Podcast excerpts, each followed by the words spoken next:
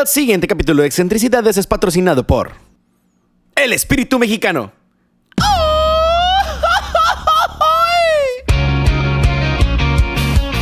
Hey, ¿qué onda, excéntricos y excéntricas? Aquí estoy yo, Alonso T. Y recuerden que este es su podcast, el podcast de cada miércoles, Excentricidades. Y el día de hoy, eh, pues antes de empezar con los saludos, quiero recordarles que la semana pasada les pedí que me mandaran unas cuantas historias, anécdotas, lo que sea que hayan encontrado por ahí por internet, inclusive si eran propias acerca de Disney. Y si hubieron quienes nos mandaron algunas opciones para que nosotros contáramos. Y créanme que están bastante interesantes.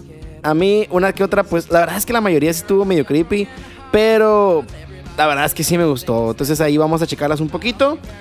Eh, espero que les guste y les voy a leer unas cuantas. Ahí les van. Bueno, cuando hemos ido al cine nos hemos encontrado con gente que mete a sus bebés en las funciones. Si eres un papá y tienes hijos, haznos un paro a todos. Yo sé, tu vida no se acaba cuando tienes hijos, pero por favor, no lleves bebés a las funciones. Cada vez que yo entro y escucho un bebé llorar, digo, Dios, ayúdame, soy yo de nuevo. Cinco minutos que puedas hacer callar a ese niño, con eso tengo. Pero, pues en este caso, no, no es el cine. Y de hecho, no, no era un niño grandecito y de esos que ya lloran y dices tú, bueno, pero pues llora y dice papá, mamá y puedes hacerle entender. No. Verán, todos sabemos que no está permitido llevar bebés o niños pequeños a todas las atracciones de Disney, Disney y si no lo sabían, pues ahora ya lo saben. Aunque esto no le impidió que un padre intentara vivir la experiencia de la montaña rusa Space Mountain con su hijo escondido en una bolsa. Cuando le pidieron que mostrara su contenido, se negó. Así que llamaron al personal de seguridad y encontraron entre sus pertenencias a un bebé de 6 meses. Oye, ya ves que la gente mete sus chunches y comiditas al cine. Y yo no tengo ningún problema con ello. La verdad es que sí está muy caro lo que venden en el cine. Pero, pues ya meter un bebé, sí es como que... Pues amigo, sí te está saltando un poquito las reglas, ¿no? Ah, otra que nos mandaron aquí dice: La. Ok. Resulta que la regla más importante en Disney para sus empleados, los que están disfrazados, eh, es que nunca pueden quitarse la cabeza en público y son amenazados de ser despedidos inmediatamente. Tan en serio se lo toman que una vez Dumbo tuvo que vomitar en su cabeza porque quitársela enfrente de los niños implicaría perder su trabajo. Ouch. Bueno, es que también Aquí pasa mucho con los doctores Simi. Eh, yo no sé. Ah, imagínense ser un doctor Simi. Qué feo va de ser tener que estar ahí adentro de esa botarga. De hecho, si alguien de aquí no está escuchando y es un doctor Simi, eh, porfa, mándenos un mensaje y explíquenos cómo es la sensación de estar ahí adentro. Y si lo haces, créeme, lo vamos a leer en el siguiente capítulo. Ah, por cierto, hablando de gente que nos debía mandar mensajes, ¿qué creen? Resulta que la muchacha esta que les digo yo que le debíamos seis meses de Spotify debido a que pues nos movió, nos conmovió, nos enterneció el corazón, pues ya la encontramos. Así que si estás escuchando esto desde tu nueva cuenta de Spotify, amiga, te mandamos un saludote. Ya eres parte del team. Así que disfruta estos seis meses de belleza de tener Spotify gratis. Y ya veremos si te lo renovamos. Vamos a ver si, si seguimos haciendo uno que otro concursillo por ahí, una cosita ahí. Chequen, ¿no? O sea, siempre tratando de darles para atrás todo lo que ustedes nos dan para adelante, ¿no? Eh, otra es que, fíjense, en 1985, ya hace rato, y pues más o menos en la época del Capitana Marvel, uno de los monorrieles que transportaban de un lado a otro del parque a los visitantes se incendió a causa de que una llanta pues, estaba desinflada. Más de 200 personas escaparon de las llamas a 9 metros de altura hasta que llegaron los bomberos para rescatarlos. No hubo víctimas fatales, pero varios de los pasajeros resultaron heridos. Como que ahí pasan muchas cosas muy extrañas en Disney. De hecho, no sé si alguna vez, eh, yo cuando era morrillo, hablando de Disney, quizá no estamos hablando del parque, pero ya hablando del canal, no sé si se acuerdan de un programa que se llamaba Zapping Zone, que estaba en Disney. en el que salía Roger y otra morra que nunca me acuerdo porque creo que cambiaban la, o sea, la presentadora mujer cambiaba y el, y el Roger se quedaba ahí siempre. No sé si recuerden. Pero yo recuerdo que de morrillo era mi sueño marcar y que me dejaran jugar en juegos a pinzón. Y me acuerdo que me molestaba tanto con la gente que marcaba porque decía, oye, amigo, ¿sabes qué? La respuesta está regalada. ¿Por qué no simplemente contestas bien? Y sí, eh, ese era mi sueño frustrado. Por ahí, si en algún momento eh, Roger eh, llegara a escuchar esto, por favor, Roger, consígueme, consígueme el, pues el gusto, concédeme el gusto o cúmpleme el deseo de marcarte en que sea y que tú me digas, hey amigo, estamos en Sapping Zone y nos marca desde provincia, fulanito de tal. ¿Cómo estás, fulanito? Y yo, muy bien, ¿no? Bueno, sueños locos que quizá no podamos cumplir nunca. Bueno, y pasamos a la parte de los saludos, en el cual solo voy a incluir tres, lo siento, pero tenemos que ser un poco más concisos, ya que pues, se nos acaba el tiempo y necesitamos grabar fast, fast, fast. Así que ahí les va, el primer saludo es para Jaime Nieto. Jaime Nieto, tú eres nuestro fan número uno, dices. Tienes competencia, ¿eh? Ahí está la muchacha esta que dice que pagaba el Spotify nada más para escucharnos a nosotros, así que aguas, chance te quitan el lugar. y también tenemos un saludito para Dorian Peña, que dice que está soltera, así que ánimo muchachos, échenle ganas. No es cierto, no, no, no, no, no es cierto. Eh, un saludo para Dorian, pues qué, qué, qué chilo tu nombre. Parece como el de Dorian Gray. Dices que es por una diosa griega o algo así. Todo el mundo te va a decir que es por Dorian Gray. Lo siento, te lo auguro, te lo auguro para pues para tu futuro y no es en mala onda, ¿no? Pero lo más seguro es que con quien te encuentres te va a decir, ¡ay, como el de Dorian Gray! bueno, eh, vamos a pasar al tema de hoy. El tema, pues, fíjense que me queda muy ad hoc a mí porque es especialmente para todos aquellos que son culichis, sinaloenses o cerca de... O realmente para cualquier persona que conozca un poquito acerca de la historia de Sinaloa y de sus problemas socioculturales y todo eso, ¿no? Pues igual y les he sonado el caso de Malverde. Fíjense que Malverde podríamos decir que es como el Robin Hood de aquí de Sinaloa, nada más que con un trajecito más charro y con una pinta más mexicana. Y no era arquero, precisamente no era arquero, pero si hubiera sido, pues seguramente ya hubiera sido tal cual un Robin Hood, nada más le hubiera faltado su doncella y con eso lo hubiera hecho.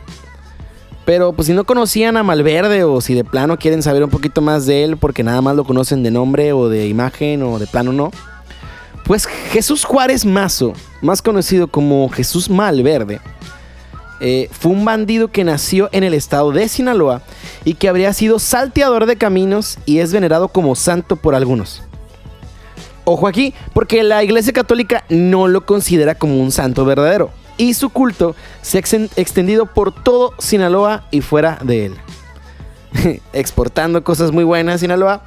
Eh, se le ha levantado varias capillas. La primera de ellas se construyó en Culiacán. También tiene algunas en Tijuana, Badiraguato y creo que en Chihuahua también. Eh, en la carretera que lleva a la ciudad de Aldama. Em, en Colombia y en Los Ángeles también tiene sus... Wow, en Colombia, en Los Ángeles, esto era desconocido para mí. Pero pues, ya ven, les digo, exportando cosas buenas. Eh, Malverde es conocido como el bandido generoso. ¿No? Entre comillas, bandido generoso. También conocido como el santo de los narcos. Para muchos fue una especie de Robin Hood, como les decía. Y Malverde era un apodo, apodo derivado de El Malverde dado que realizaba sus asaltos entre la espesura verde del monte. No es que hubiera sido como Green Hornet, ¿no? Que tenía su trajecito verde. No, es que pues, se metía en el monte. El monte es verde. Es malo. Pues el mal verde, ¿no? Precioso la creación de nombres. pues bueno, ya en general, los relatos de su vida son muy variados. Es imposible dilucidar qué aspectos son reales y cuáles son inventados. De acuerdo con las creencias, delinquía en los altos de Culiacán durante la primera década del siglo XX. O sea, hace muy, no mucho, o sea, poquito, prácticamente tu abuelita o así. Pues asaltaba y robaba a hacendados y familias adineradas de la región, entre los que se encontraron los Martínez de Castro, los Tarazonas, excelente apellido, los Redo, los de la Rocha o los Fernández. Posteriormente repartía el botín entre la gente pobre.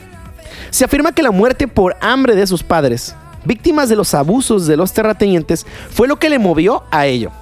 Según la tradición, antes de hacerse al monte, o sea, de irse al monte, no que se hiciera en el monte como en el teoría de Santa Julia, Malverde podría haber sido albañil u obrero en el tendido de vías férreas. O sea, era bueno para la construcción y o para construir pues, cosas de trenes. Vías férreas, pues trenes. Y tendido, pues no, no imagino que no la tendía como cama, sino que pues ponía las vías, ¿no? Además, también se cree que había trabajado en la obra del ferrocarril occidental de México y en el ferrocarril Sud Pacífico. Así que ya lo saben, era un chico tren. Resulta que la línea que llegó a Culiacán desde el norte de 1905 era esa, la Sud Pacífico. Sus asaltos a adineradas personas hicieron que el entonces gobernador del estado, el general Francisco Cañedo, compadre de Porfirio Díaz, vámonos, ofreciera recompensa por su captura. Perseguido por las autoridades, Malverde habría muerto el 3 de mayo de 1909. O sea, mm, hace 100 años, casi exactamente. O sea, un poquito, no es el 3 de mayo, pero 1909 pues hace 100, 110 años, casi, o sea, es muy cerquita. No existe acuerdo sobre la forma en la que murió.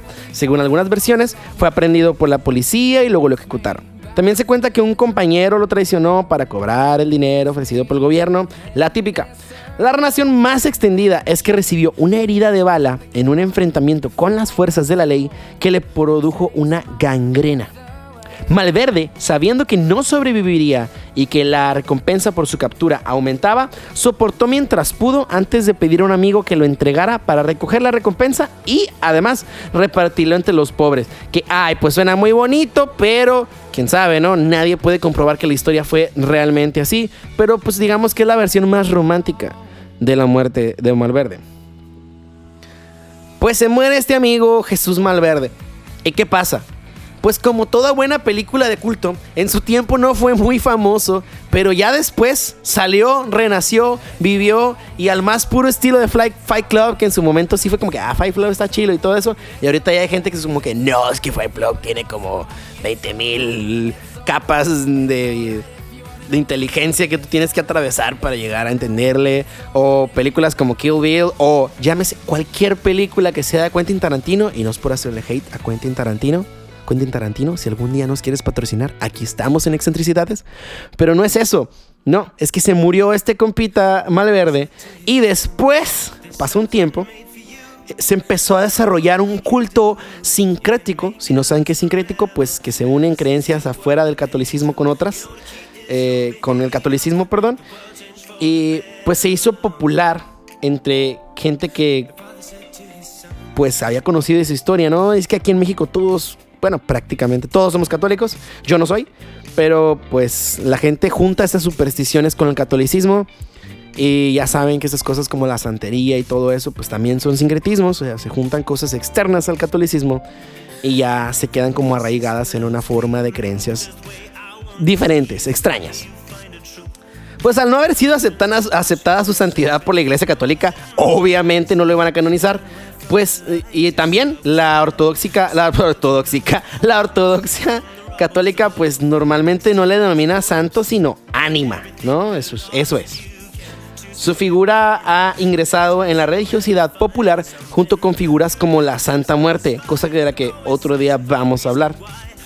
De los que se pueden también encontrar representaciones junto a las imágenes de Malverde. Se junta mucho la gente que le rinde culto a la Santa Muerte con la gente que le rinde culto al Malverde, o que hay gente que no, eh, y se pelean y todo, está bien increíble y bien interesante eso. Pues en general, el culto está fuertemente impregnado por los usos y costumbres del catolicismo. Siendo un ejemplo de esto la celebración de novenarias, las famosísimas novenas, que es como un ejercicio de devoción que se practica durante nueve días para obtener alguna gracia o pedir por una intención. Puede estar dedicada a Cristo mismo en, en algunas advocaciones, pero generalmente es para santos. Y la, se supone que son las intercesiones pues, más poderosas ante Dios, más que uno, según, por los méritos que han logrado. Yo la verdad no me meto en eso, cada quien con lo que crea y pues cada quien que huele el papalote como le gusta y lo que les flote el bote. Pues ya desde el fallecimiento del bandido se forjó así como una reputación de una especie de Robin Hood, pero mexicano y bigotón, que lo ha hecho popular entre la gente pobre de Sinaloa, sobre todo. Y no significa que nada más pobre, pero muchos solicitan su intercesión y se le han atribuido diversos milagros, ojo ahí, como curaciones y bendiciones. Desde volver una vaca perdida a su dueño hasta la curación del cáncer. Oye, y quizá Steve Jobs debió haber ido con Malverde. Yo digo, ¿no? Que perdía, ¿no? Pues tras su ejecución hubo una proclama gubernamental prohibiendo la inhumación de los restos, quedando estos a la intemperie y pendiendo de un mezquite. Así, nomás, lo dejaron colgado. Pues se supone que era manera de un escarmiento que según otras versiones fue su cabeza la que se cortó y que se colocó en un árbol y que estaba a la vista de todos al más puro estilo de Miguel Hidalgo allá en el la pues fue en la lóndiga de Granaditas, creo. Bueno, resulta que pues con el paso del tiempo los restos cayeron al suelo y fue cuando los habitantes del pueblo eh, de Culiacán, hace un buen rato, ¿no? comenzaron a arrojar piedras para proteger el cuerpo, pues aunque la restricción se aplicaba a un entierro, en ningún lugar se prohibía empedrar, o sea, podían echarle piedritas encima y hacer como que lo enterraban, pero no era tierra.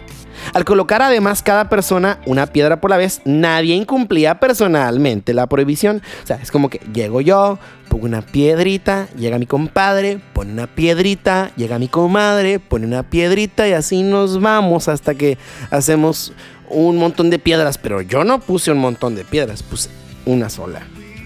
Muy inteligente, ¿eh? los culichis siempre sacando su intelecto y su ingenio monumental. Pues resulta que ya en la actualidad eh, continúa la tradición de llevarle, además de flores o veladoras, piedras eh, del lugar de origen de los devotos como forma de rendir culto, diciendo, bueno, pues aquí traigo mi piedrita y aquí te la pongo, ¿no? Pues sale barato, ¿no? Nomás te llevas una piedra, la pones ahí y de gusto. La acumulación de piedras creó un montículo que dio lugar a una tumba. Con la expansión de la ciudad de Culiacán, la tumba fue destruida y los huesos de Malverde trasladados a una capilla. El sepulcro de Malverde atrae a miles de devotos cada año. Muchos dejan velas u otros objetos asociados con sus vidas. Y algunos pescadores dejan camarones en alcohol en agradecimiento por una buena pesca. Ojo, o sea, ya es como que pesco bien, le llevo a Malverde sus camaroncitos en alcohol.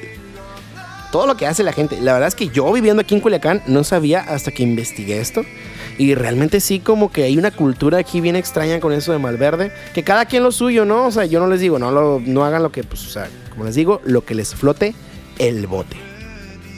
Otras personas también dejan fotografías de aquellos que necesitan ayuda. Cuando algún milagro tiene lugar, vuelven a agradecerlo a Malverde a menudo dejando placas que lo conmemoran. Y sí, si pueden ir a checar ahí el altar de Malverde, tiene un chorro de plaquitas ahí como que, ah, me cumplió milagro fulano y me rompió, pues le rinden ahí, ¿no? Eh, como saben, los santos tienen diferentes como tipos de pues, especializaciones, ¿no? Así como en la escuela, que tú te especializas en finanzas, te especializas en esto, pues algunos dicen que los santos tienen advocaciones estos llamados este, advocaciones, pues la más conocida y controvertida es la protección de las personas dedicadas a la producción o el tráfico de drogas. Sin embargo, la de Malverde, pues no es la única. Tradicionalmente sus devotos le atribuyen la protección de los emigrantes que cruzan irregularmente a Estados Unidos Función que también comparte con Juan Soldado. Que por cierto, Juan Soldado es otra cosita ahí bien curiosa. Y es que hay tantos santos muy raros. Así que de veras que te pones a buscar, dices tú, oye, pues tienen un santo hasta para, para pasar los exámenes de matemáticas. Neta, es real, ¿eh? Luego se los paso. Pues además, también eh, sus, sus, familiares que quedan en México, los de los que cruzan, pues también se supone que los cuidan, ¿no? Existen en las rutas más frecuentes de cruce de la frontera santuarios donde se han encontrado figuras de Malverde. Se le atribuye, asimismo, la protección de los pobres al enfrentar, enfrentar causas penales, por lo que en muchas zonas del país se le relaciona con San Judas Tadeo, que es el patrono de las causas perdidas y que seguramente por ahí has visto su imagen en una cartita o en algún tipo de foto. Que por ejemplo yo me he subido en algunos que otros taxi y que tienen ahí a San Judas o en los camiones y también tienen hasta pintado a San Judas. Que cuando estaba más chiquito y más morrillo yo lo confundía con Jesús y decía, oye, se ve bien raro ese Jesús. ¿Será de la marca contraria? Y no, no, no. No, no es el Wario de Jesús. Eh, es otro, es otra persona que se llama Judas Tadeo, que yo pensaba que eras el Judas que lo mató. Está, está bien raro esto de la, del catolicismo, tienes que estudiar un montón de cosas. Lo siento, ya no me vuelvo a meter en estos temas. Pues ya aquí hablando de cosas, ¿no? Y con mucho respeto para todos los que oigan, así que no quiero amanecer eh, pues panza para arriba. Eh, resulta que Jesús Malverde se ha dicho que es conocido como el santo de los narcos que supuestamente en los años 70 el capo Julio Escalante ordenó a matar a su hijo Raimundo por realizar negocios sin su conocimiento. Según se afirma, herido de bala y arrojado al mar, Raimundo suplicó a Malverde su ayuda y fue entonces salvado por un pescador. Como que hay algo ahí que conecta a los pescadores con Malverde, ¿no? Pues desde ese momento, famosos narcotraficantes como Rafael Caro Quintero, muy conocido, eh, Ernesto Fonseca, Edgar Telles, César Ortiz y Armando Carrillo Fuentes. Qué nombres, ¿no? O sea, Armando Carrillo Fuentes, el Señor de los Cielos, el de la serie, pues sí, comenzaron a acudir a la capilla de Malverde. Algunos días se pasaron, pues, grupos musicales por ahí y, todavía se siguen pasando, ¿eh? No crean que no. Y, tocan los corridos de narcos y así.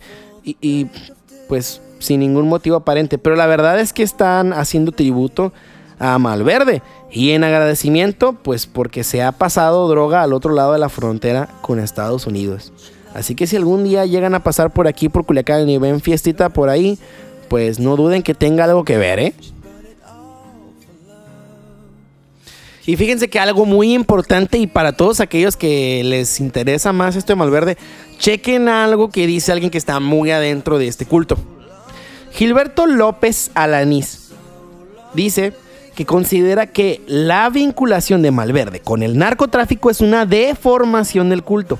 Y también Jesús Manuel González, que es el encargado de la capilla de Jesús Malverde en Sinaloa, dice que rechaza esta conexión, aunque todo el mundo lo puede ver. O sea, llegan y todo así, pero quizá pues lo que trata de decir es que pues no, la neta no, yo no me meto en eso ni le meto nada, o sea, cada quien haga lo que quiera y que siendo quien sea vengan y le rindan culto, ¿no? Pues ya llegando hasta aquí podríamos decir, ay, pues está interesante el muchacho, está raro, está bien extraño, pero, pues, ¿qué me, qué me dirían si les digo que quizá no es real? Que quizá Malverde no existió. Porque como personaje histórico, pues... sí, sí, o sea, para muchos la existencia de Malverde es real porque existía una tradición que afirmaba que su verdadero nombre pues era Jesús Juárez Mazo, que nació el 24 de diciembre del 870 y que Malverde era un apodo derivado de El Malverde, que pues le ponían eso, ya saben, pero que eh, resulta que a finales de 2004 Gilberto López Alanís, director del Archivo Histórico de Sinaloa, y le pueden preguntar, fíjense, porque real, pueden ir a checarlo con él. Él es muy accesible y está disponible para que les ayude. Pues se encontró en los archivos del registro civil de Culiacán, un, de Culiacán, perdón, un acta de nacimiento de 1888 de un niño llamado Jesús Malverde, hijo de Guadalupe Malverde. Y el acta decía, decía lo siguiente. En Culiacán, a 5 de marzo de 1888, el juez del Estado Civil de esta capital hace constar que el encargado del registro civil de esta capital, en El Dorado, en el sitio llamado Paredones, ha remitido a este juzgado un acta del tenor siguiente. En Paredones, a 15 de enero de 1888, ante mí, Marcelino Zazueta, compareció el señor, el, perdón, Cecilio Beltrán, eh, mayor de edad, soltero, jornalero, y de esta vecindad y presentó un niño vivo, nacido en este lugar hoy a las 5 de la mañana, quien se puso de nombre Jesús, hijo natural, de Guadalupe Malverde, mayor de edad soltera, y de este, y de este punto. Fueron testigos de este acto, eh, pues Cipriano y Tiburcio, Espinosa Tiburcio, mayores de edad, solteros, jornaleros y de este ya, la, la, la. La presente acta interesada, exponente y testigos, bla, bla, bla, bla, bla. Y pues ya ratificaron su contenido, que no está firmado, bla, bla, bla, bla, bla. Ya, ¿no? Resulta que ahí quedó. Pues esa era la historia de que quizá había nacido en un tiempo diferente y sí se llamaba Malverde. Quizá por eso le decían Malverde. Y ya como mito popular, pues muchos investigadores afirman que aunque pueda tener una base real, no existió un Jesús Malverde tal y como narra la leyenda. Esta es la opinión expresada por la historiadora sinaloense Patricia Castro. Chequenla, ¿eh? Aparte es una... Pues, neta, tienen que checarlo. Es, está muy perrón la información que trae. Eh, para el cual eh, Malverde es un producto de un pueblo que rechaza la injusta división del trabajo y de sus beneficios. César Güemes afirma en su trabajo Jesús Malverde, de bandido generoso a santo laico, por el que obtuvo el Premio Nacional del Periodismo Cultural Fernando Benítez en el 2000, que se trata de un mito popular parecido a otro sobre bandidos generosos. O sea que no existió, es lo que trata de decir, pero pues que aquí en México nos gusta hacernos la idea de que existió también aquí pues un Robin Hood que entregaba dinero a los pobres. Y bueno, a todos nos llega la época o la era digital y no es la excepción Jesús Malverde, porque resulta que hace, parece ser, milagros en línea. Y hablando de cosas en línea y milagros y cosas del área digital, no sé si hayan visto últimamente que se puso de moda ese... Aparece mucho en grupos de Facebook sobre todo, que es que dice, no, es que yo quiero que me leas el futuro. Y te dice, no sé, Juan Carlos, en el futuro vas a conocer una muchacha que se llama Catalina y te va a pedir que le prestes una toallita. Si se la prestas, se van a casar y van a ser muy felices. Ánimo. Y acá de que, ah, no manches a la roña, con razón me encontré una servilleta y así. Si han visto esas publicaciones, por favor, repórtenlas a Facebook. Y si ustedes la han puesto, por favor, bórrenme de Facebook. No quiero volver a ver ese tipo de publicaciones. Las tengo hasta aquí. Me molestan un montón. Hagan un paro al mundo. Dejen de existir esas, esas publicaciones, por favor. Pues volviendo al tema y hablando de cosas que son milagros en línea también, supuestamente. Pues, ¿qué creen? Si nosotros tenemos página de Facebook, pues ¿por qué Jesús Malverde, no lo tendría? Pues ahí les va. Citando, problemas familiares de salud, personales, de amor y bla, bla, bla, eh, llegan de manera cotidiana al inbox de la página de Malverde en Facebook. Fíjense, son 11.000 los seguidores que veneran al santo mexicano en la red. Chavera Malverde, ojo ahí con el nombre, quizá tenga que ver con sus profesiones. Chabela Malverde. Pues resulta que es la encargada de la página de Jesús Malverde Oficial, que la pueden buscar en Facebook y checarla. Ya me pasé yo, está extraño. Pues explicó cómo dio inicio este proyecto a través de las redes sociales, el cual empezó en el extranjero gracias a la insistencia de sus maestros, ya que a ellos les causaba mucha curiosidad el asunto con este personaje. Y creo que ustedes también bueno, está escuchando este podcast aquí. Así que algo les, debía haber llamado la atención. Quizá fui yo, espero que haya sido yo. Desde 2014 empecé una investigación sobre Jesús Malverde, dice. Soy diseñadora gráfica y me fui a estudiar al extranjero. Y por cosas del destino, se dio el tema allá. A mis maestros se les hizo muy interesante de dónde yo venía. Estando allá, las mismas maestras me decían, ¿por qué no haces una página de Malverde? Pues luego la hice nada más, y cito, para calar. Palabra muy culiche.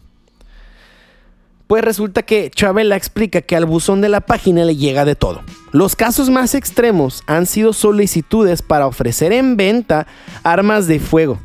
Otros casos han sido para que se les asesore cómo se puede matar a alguien. Asuntos de brujería, de dinero y de cargos laborales. Ay, no, pues yo, Zafo, si se van a poner así en la página de Facebook, que por cierto ya vamos a hacer un grupo de Facebook. Así que estén bien atentos porque necesito, quiero, tienen que darle, pues unirte al grupo porque si no se meten se van a perder de todo. Así que, ojo ahí, estén muy atentos en Facebook. Pues indicó ella que la página no ha necesitado de ningún tipo de publicidad, a diferencia de nosotros. pues esta ha ido creciendo de manera orgánica. Además, resaltó que para ella es curioso cómo la gente piensa que quien maneja este medio es el verdadero Malverde, al cual le hacen su confesión y buscan ayuda directa. Ay, pues me voy a hacer una me voy a hacer una página de Facebook ahí del no sé, San Judas Tadeo, a ver si también me entero de dos que tres cosillas ahí que andan haciendo cochinos. Pues me llamaba mucho la atención, dice, que las personas piensan que es Malverde. Yo le puse Jesús Malverde oficial, subí fotos y todo, pero me empezaban a llegar a mí comentarios de gente que me decía que tenía problemas, que quería confesar cosas. Y dice, Malverde tiene muchas cosas, no es solo la capilla, está la fe y el servicio funerario porque tienen servicio funerario, ¿eh? O sea, ya son empresarios.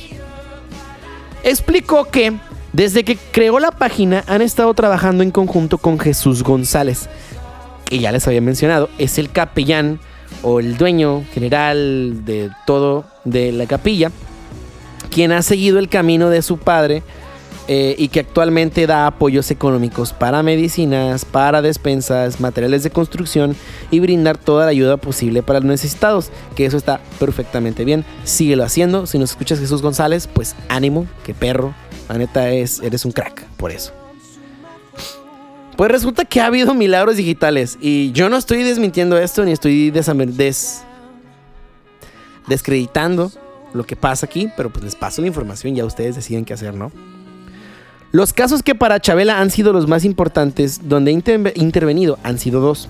Uno fue de un señor de Paredones, o sea, donde nació, se supone, este Malverde, en la otra acta, al cual no tenían cómo enterrarlo. Entonces los vecinos pensaron en la página de Malverde para poder obtener lo necesario. El proceso se dio y además del ataúd también se le consiguió el espacio para que pudieran enterrarlo pues extraño, raro, lo que quieras, pero la comunidad moviéndose para hacer un servicio, ¿no? Bonito, qué bonito. El segundo caso sonado para la administradora de la página fue el de una señora de más de 90 años, a la cual le otorgaron una silla de, ruedas que enviaron hasta Nayarit. Para los que no sean de México, Nayarit no está muy lejos, pero no está en el mismo estado. Así que sí está, está retirado, no lejísimos, ¿no? Y pues todo gracias a la página. O sea, bueno, podremos decir que algo bueno sale de que esta muchacha le esté echando ganas a esta página. Porque se han conseguido bastantes cosas para la gente. Y ya a través del mundo, este Malverde en línea, online, como AOL, América Online, pero así MOL, Malverde Online, resulta que pues expresa que gente de todo el mundo le escribe a la página. Eh, dice que muchas veces le mandan fotos de eventos, figuras, libro, eh, eh, libros e incluso arte, donde el santo mexicano es venerado. Comentó además que recientemente Malverde fue seleccionado como personaje invitado en un festival brasileño. Obviamente como personaje artístico, ¿no? No como personaje, ni que lo vayan a revivir para traerlo para allá. Pues resulta que aquí dice que también le ha escrito gente de Brasil, precisamente por esto, ¿no? Porque iba a haber un festival de santos latinoamericanos y este año el personaje invitado era Malverde y esas personas pues le mandaron fotos. Eso está bueno que personas de otros países que ubican la página me escriban. Además dice que actualmente a través de la página hay mucho movimiento de personas extranjeras debido a la fiesta que será el día de mañana. O sea, cuando está escrito esto, ¿no? Dice ella la gente sigue escribiendo y preguntando por la ubicación. A qué hora llegar, las actividades, si necesitarían un hotel, si es un evento familiar, bla, bla, bla. El revuelo por el Robin Hood mexicano a través del mundo es impresionante, ya que al evento viene gente de todos los lugares, especialmente de países como Puerto Rico, Colombia, Estados Unidos y hasta Japón. Háganme el favor. De este último lugar viene un grupo todos los años, el cual tiene una tienda en Osako que vende productos de Malverde. Osako. ¿Se lo saca? No, es Osako. Eh, vende productos de Malverde, la Virgen y la Santa Muerte. ¿A que no sabías eso?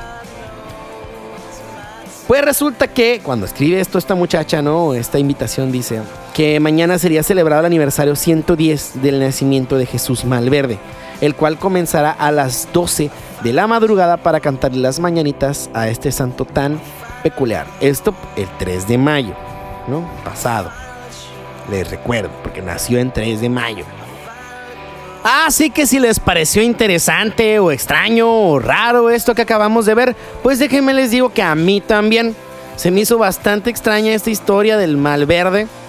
Eh, yo soy de aquí de Culiacán y hay un montón de cosas que no sabía, que no conocía y la verdad es que a mí me encantó buscarlas y encontrarlas. Eh, me gusta mucho hacer la labor de investigación para estos capítulos porque cada vez me encuentro con cosas más extrañas y más raras. Si ustedes tienen algún tipo de sugerencia para el siguiente capítulo, me la pueden hacer aquí. Recuerden, tienen que seguir la página de Facebook y de Instagram porque ahí vamos a postear de qué se va a tratar el siguiente capítulo y todo. Va a haber teasers y va a haber memes y entonces ahí lo pueden encontrar. No se olviden jamás jamás, jamás, que siempre vamos a estar para ustedes cada miércoles, cueste lo que cueste y valga lo que valga, no importa lo que se interponga. Aquí nos vamos a encontrar cada miércoles, ustedes y yo, Alonso T, en sus bocinas. Así que me despido, pero no me despido sin antes decirle que rico es el que nada desea y el que nada debe. Yo soy Alonso T y esto ha sido excentricidades. Nos vemos. Hasta la próxima.